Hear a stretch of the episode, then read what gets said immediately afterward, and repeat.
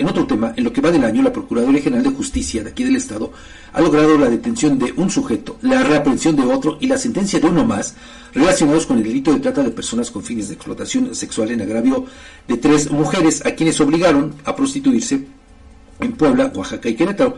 Ayer, la dependencia informó que policías de investigación aprendieron a Jonathan Lim por el delito de trata de personas. Ese hombre inició una relación sentimental con la víctima y en octubre de 2022 la convenció de irse a vivir juntos. Sin embargo, en diciembre de ese mismo año la obligó a prostituirse llevándosela al estado de Puebla. En abril de 2023 la mujer denunció al ahora indiciado y el agente del Ministerio Público inició la carpeta de investigación y presentó los datos probatorios ante el juez quien determinó que eran suficientes para otorgar el mandamiento judicial.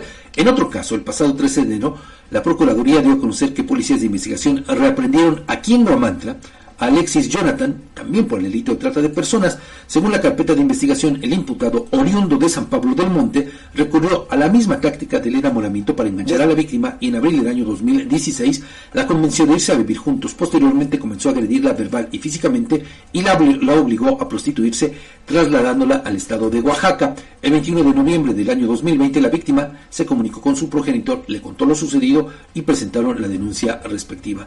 Y fíjese, pese a que en su momento el juez de la causa dictó auto de no vinculación a proceso contra ese sujeto, la determinación fue apelada por la Procuraduría y revocada, además de que el presunto, al presunto tratante le fue negado un amparo. Fíjese, en medio de todo esto todavía buscaba un amparo, y por eso es que fue reaprendido. Por otra parte, el pasado 10 de enero, la Procuraduría informó que un tribunal de enjuiciamiento sentenció a 30 años de prisión a Oscar N. por el delito de trata de personas. En septiembre del año 2017, ese hombre convenció a la víctima también de irse a vivir juntos, sin embargo, también comenzó a agredirla verbal y físicamente. Luego, en el año 2019, se la llevó al estado de Querétaro, donde comenzó a prostituirla.